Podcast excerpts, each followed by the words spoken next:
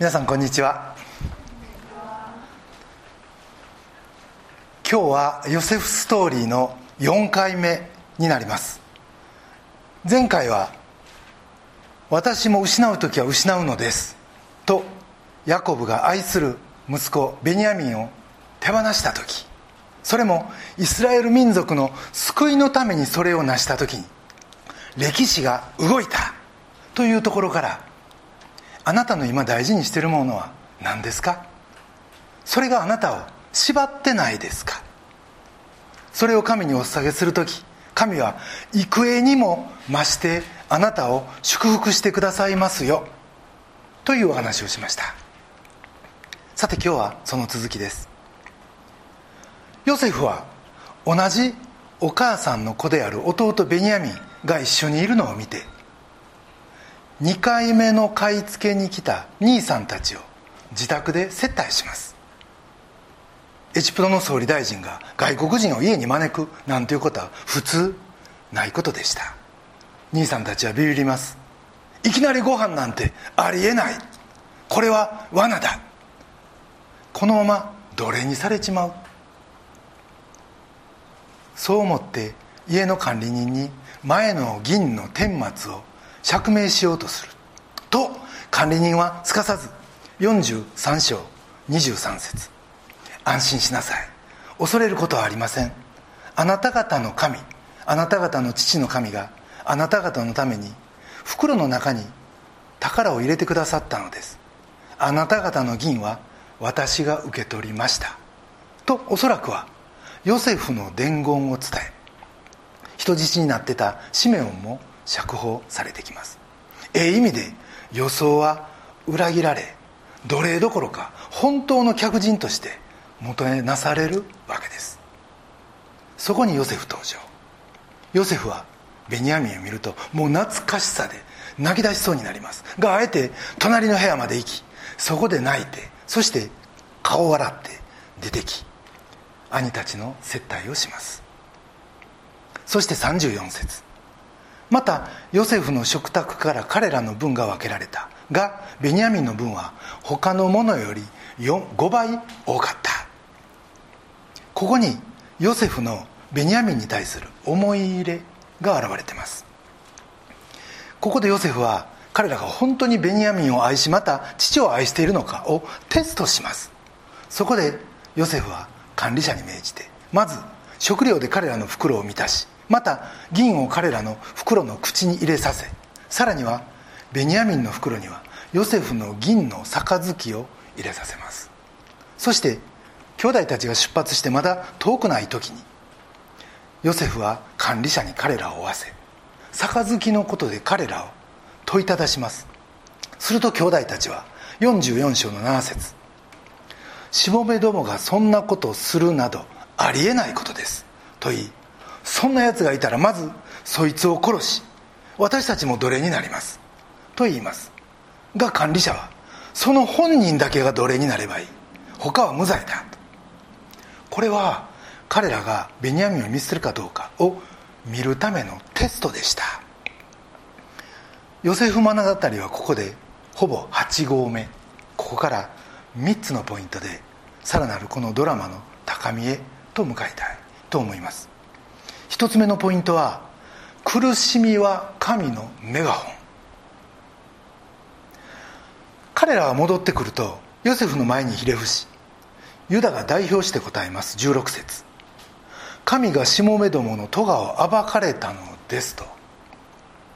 これはベニヤミンに対する態度が非常に明らかになった彼らの言葉でした。彼らはベニヤミンを見せなかったどころかこの問題はベニヤミン一人の問題ではなく我々の咎だと言うんです。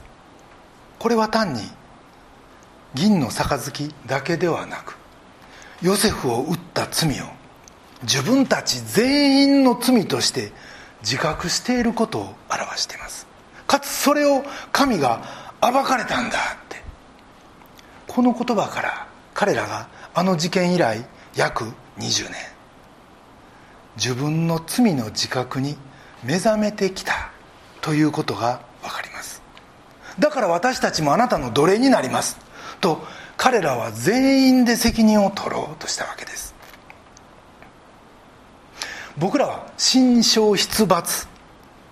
つまり悪いやつは罰を受けるべきやけれどもでもそれを直接やってない。周りの人たちが罰せられるなんて必要はない。と普通は考えます。これは間違ってないです。が厳密に言うと神が僕らに期待しているものとは違うと聖書は言ってます。例えばバビロンの補修によってエルサレムが荒廃した時聖書はダニエルの葛藤をこのように記してるんですね。ダニエル書9章の3節と5節です。そこで私は顔を神である主に向けて断食をし荒布をまとって灰をかぶり祈りと愛願を持って主を求めた。そして5節。私たちは罪あるもので不義をなし悪を行って逆らいあなたの命令と定めから外れましたと。ダニエルは私たちはと罪を告白し断食したんです。つまり彼らの罪は私の罪でもある。ということ。私は彼らの一部だし彼らの罪を一緒に悲しむし神の民全体の取りなしを私はすると。それは僕らが本来の自分たちの罪深さというものを自覚した時に初めてこれができるんですね。ヨセフの兄さんたちは罪から来る神との断絶をこの20年味わってきましたそして親父さんとの断絶も同じように家の中で味わってきたはずですそこに飢饉が起こりそして今回のこの災難彼らはこの一連の痛みを自分らの罪ゆえのものだと捉えてました C.S. ルイスは「痛みの問題」という本を書いています。そして彼はこんなことを中で言ってるんですね。神は楽しみにおいて私たちにささやかれる。良心において語られる。そして苦痛において神はメガホンを取って私たちに向かって大声で叫ばれる。これが痛みの成果だというんです彼らはベニヤミン事件を通していよいよ神の前に砕かれこれをベニヤミン一人の罪として突き放すのではなく自分らのこととして許しを請うたわけです。この事件ゆえに兄弟たちはヨセフの前に神の前にひれ伏して自分の罪を自覚しまたその責任を共有することによって神の民の一体感を彼らは持つようになっていくんですね。僕らが神の前に一つになって許しを請う時僕ら全体の悔い改めとそして神の許しが与えられる。ということです。皆さんここ何日か前までオリンピックの会場で酒を売るかみたいな議論がされてたのはよくご存知かと思います。そんなことありえんやろと。この状態でと。最初から思いましたよね。結局それはなくなりましたが。でもことほどさように何考えてるんかわからんというようなことがこのようには起こります。皆さんの働いておられる会社にもここおかしいんちゃうかと。いうことあると思うんですよね。日本のここどう考えても変じゃねえのって。うちの学校うちの部活どう見てもこれちゃうやろと。でもそういう時に誰かを非難したり個人の欠点をあげつらうんじゃなく。自分の問題として悲しみそれを取りなすことが僕らクリスチャンには求められてるんです。リーダーに正しい判断を与えてください。と愛を持って祈る。外野からわーわー言うんやのうて一員として祈る。そしてその祈りの中で僕ら自身の歪みについても教えられ悔い改めに導かれる。実はこれはクリスチャンにしかできん祈りやしまたクリスチャンにしか味わうことのできない特権でもあります。その時僕らは神の前に一つという自覚が生まれるんですね。そして神に許されまた改善解決があった時には深い愛によって結び合わされてみんな揃って新しい次元に進んでいくことができるんです。そしてその気づきがそのスタートがヨセフの兄たちがそうであったように痛みを通してしばしば与えられる。ということも事実です。C.S. ルイスはこれを痛みの成果だ。と呼んでます。痛みっていうのは嫌なことばっかり。じゃないんですね。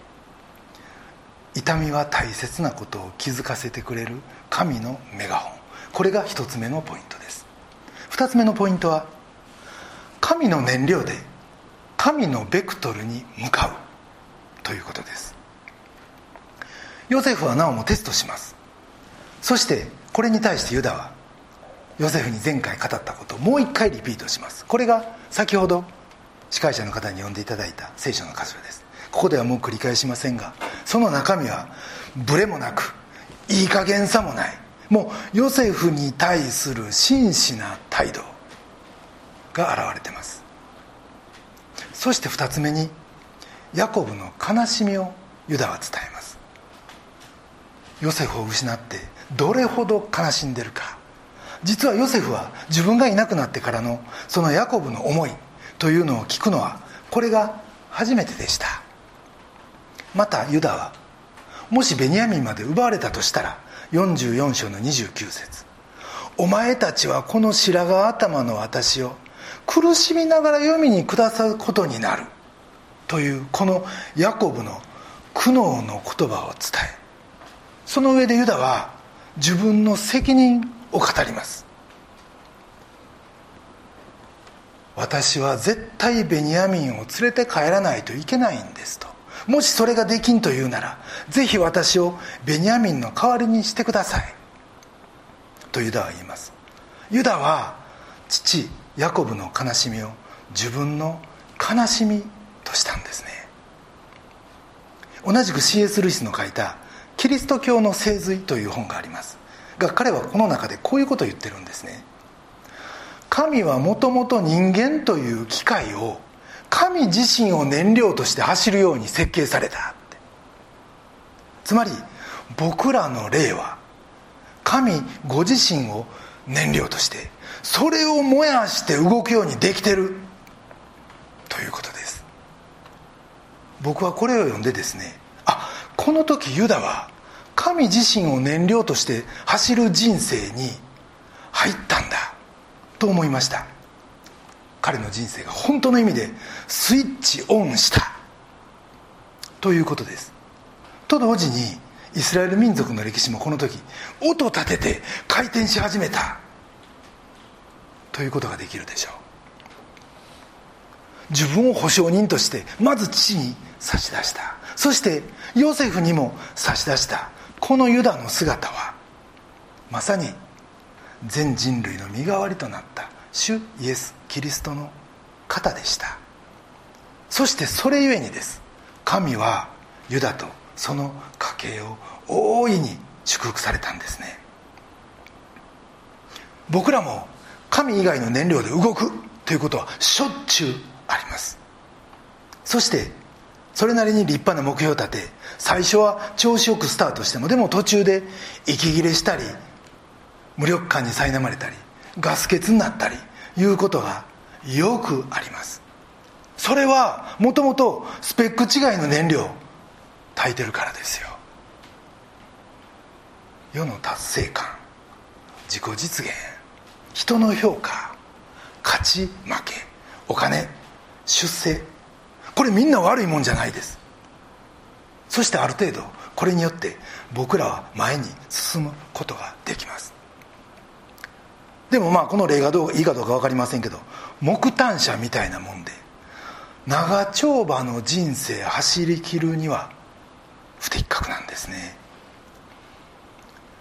財務省で2年前に書類改ざんを強要され実施された青木さんの赤木さんのごめんなさい赤木ファイルというのが今表に出てきました。そのことは本当に胸に詰まります。ある人が死なんでもよかったのにと言いました。でも働いてると分かるんです。最初このエネルギー引っ掛け間違うたら途中で変えられへんのんです。そして最後まで行ってしまうんです。でも僕らは神の設計した神の燃料というものを知ってる。これは方向転換が効くんです。オールウェイズチェンジャブルなんです。そしてこんなことのために死ねるかと正しく思えるんですよね。とにかく僕らはメーカー発の純正燃料を知ってる。それで日々たくましく。そして正しい方向に自分の人生をハンドリングしていきたい。と思います。神の燃料で神のベクトルに向かう。これが2つ目のポイントです。3つ目のポイントは神の摂理に対する信頼です。兄たちの砕かれた姿を見また神のハイオクでうなり声を上げた。もうウィンウィンウィンウィン。まああのちょっと今脱炭素ですからハイオクいうのもちょっと時代外れかもしれませんけどでもそんなエンジン音を聞きまたユダの真実な愛の提言を聞いて彼らが本当の悔い改めに導かれたということまた心から父を愛しお互いが愛し合っているということをヨセフは確認します。そしてついに自分の身の上を明かす時が来たと感じます。ヨセフは自分を制することができなくなって45章1節。皆を私のところから出しなさい!」と叫びます。人払いです。ヨセフはこう考えたんじゃないんでしょうか。兄弟同士の真の和解がここで成立したら神の家族としての証がこの世界の中心エジプトでこの異教文化の中でできると。実はこれは僕らも同じなんですね。もし今互いの間に許しと愛があるなら僕らも神の家族としての最高の証がこの東京のど真ん中でできるんですよね。ヨハネの13章35節。互いの間に愛があるならそれによってあなた方が私の弟子であることを全ての人が認めるようになります。とある通りです。さて3節。私はヨセフです」このカミングアウトアウトにもう兄弟たちは固まります。当然ですよね。でもそこでヨセフの来たことしたことはまず兄たちを慰めることでした。5節。私をここに打ったことで今心を痛めたり自分を責めたりしないでください。神はあなた方より先に私を使わし命を救うようにしてくださいました。兄さんたちが撃ったということより神が使わしたんだ。とヨセフは信じてるわけです。ヨセフ自身も苦しみの中で神のメガホンを聞いた一人でした。そして神の摂理を信じる信仰。勝利の信仰に導かれたんですね。兄さんたちが手を下したかもしれんけどでもその裏には神の手があった。ということ。そしてヨセフはあなた方より先に使わしこれ自分のことを言ってます。つまり私もあなたもあなた方ももう全員神に使わされたものなんだ。時期はずれてるけど両方そうなんだ。という考えを彼は語りました。それもエジプトを救い家族を救い民族を救い最終的には世界を救うためにということです。これはヨセフの事情でした。じゃあ兄たちはどうやったんか。私はヨセフです。これ聞いても心臓止まる思いやったと思います兄たちにしたらもう終わったはずのことがまだ動いてたって。進行中やったって。まるで復活のイエスに出会った。初代教会みたいなもんです。ヨセフは状況的に過去の彼らの仕打ちに対してここぞとばかりに報復に出ても全然おかしくなかったけどでもそうはしませんでした。過去にではなくもう完全未来にヨセフは目を向けてた。その意味では復活の場面にものすごい似てます。ガリラヤ湖畔でイエスは完全な許しを宣告し弟子たちを改心に導きました。ヨセフも同じでした。そしてその瞬間兄たちの恐れは完全に消えそれは弟子たちの恐れが完全に消えたことと同じです。その意味でもこの両者は似ています。死ぬしかないともう全員思ってたけどでも蓋を開けてみたら命に至るものすごい神の道がそこから始まってた。というわけです。ここから2つのことが分かると思います。一つは改心の持つ力です。改心とは馬がだんだん飛べるように強調するのではないんです。馬を翼ある動物に変えるようなもんだ。とある人が言いました。兄たちは以前ヨセフを売り飛ばし父を騙しもうそれ以来完全死に体できました。がそれが許しと改心によって翼を取り戻した。ということです。改心はこんなふうにもう人間を全く新しく生まれ変わらせるんですね。改心はバージョンアップじゃないんです。存在自体を変えることなんです。そしてもう一つは神の摂理の持つ力です。そしてそれは神の見せる夢の力とも言えます。神は夢を守るために働かれるということです。ヨセフは夢を見ました。神はそれを守られたんです。僕ら人間は夢を見るし好きなもん選ぶし何やるにも自由というものを持ってます。これは神が与えてくださった素晴らしいものです。そして僕らのこの自由を通しいやいやこの奔放な自由にもかかわらず神はそこに働かれるということ。そしてこの両者のハーモニーの最終形。神の摂理と僕らの自由。この両者のハーモニーの最終形は神を信じて夢を持って生き続ける。そこにしかないんです。その結果を待つしかない。となるとですねそこに求められるのは神の摂理に対する僕らの信頼ですよ。僕らの信仰です。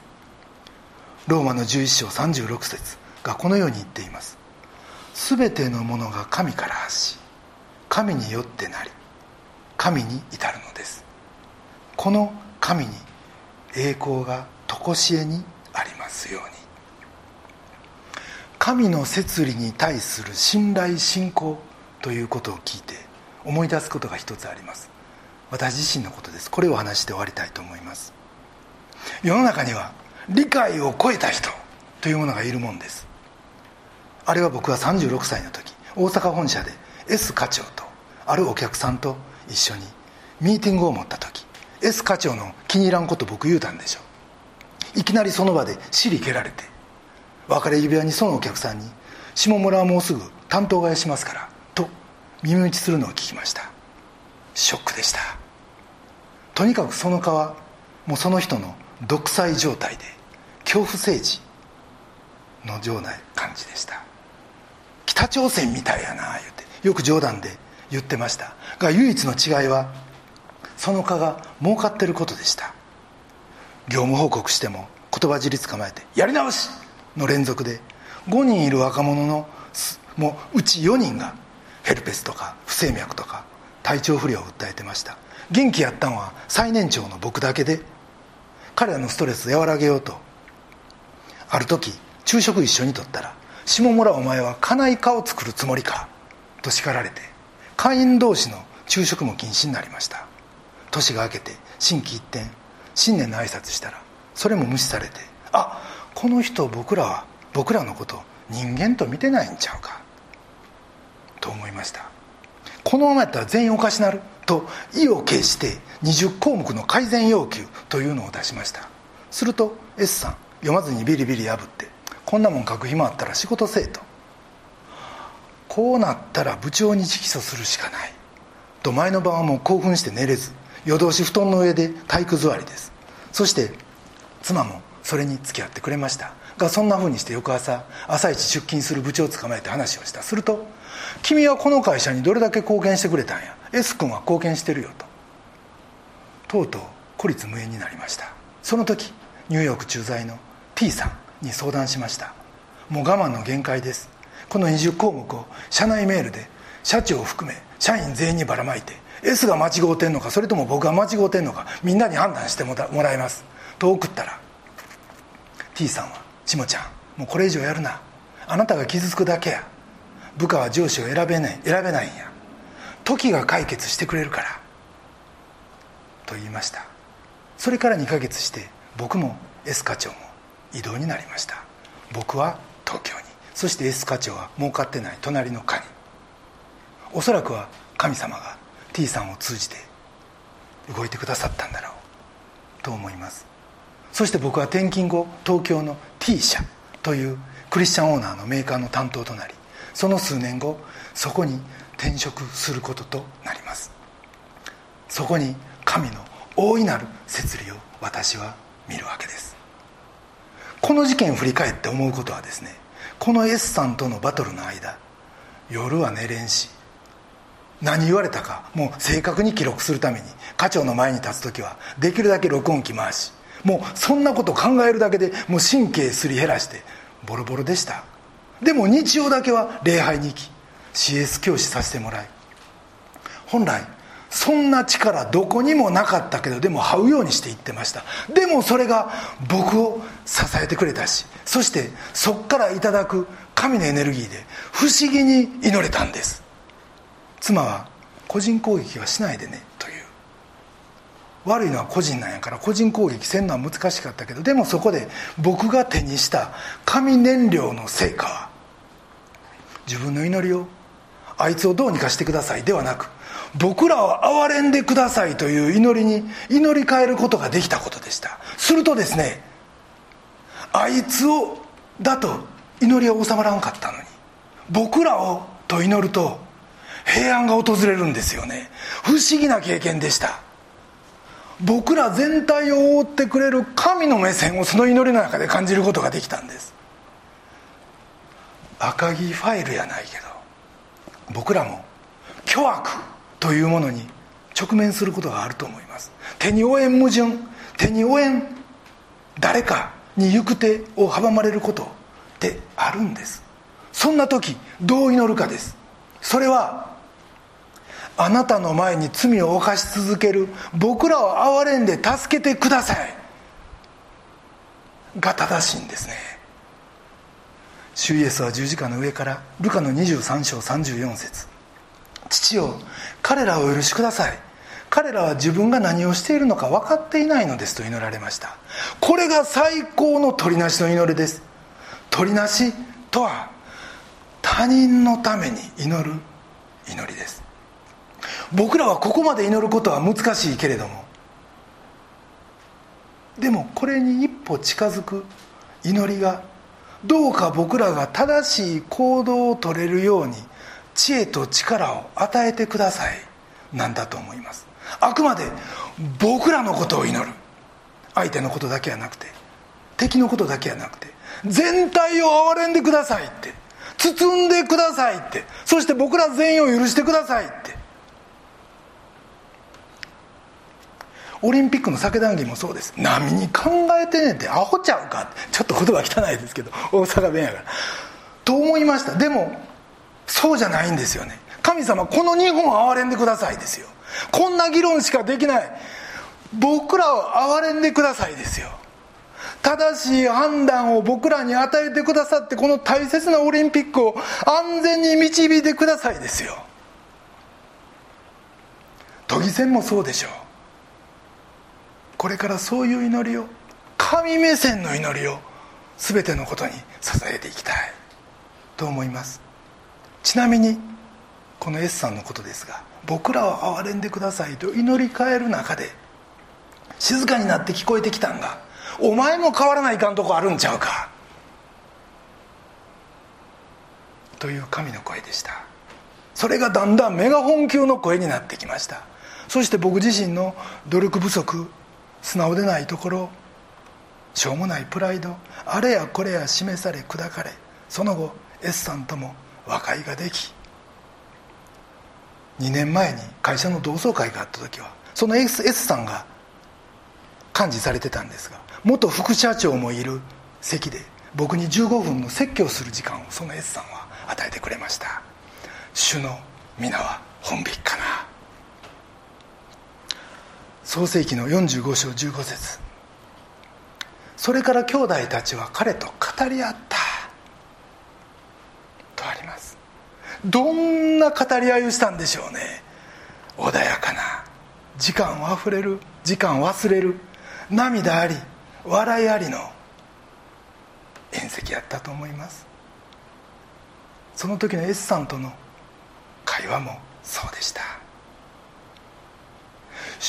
主がヨセフと共におられたのでというこの主の臨在がその時お兄さんたちの上にも広がってました。そして彼らの本当の人生がその時から始まったんですよ。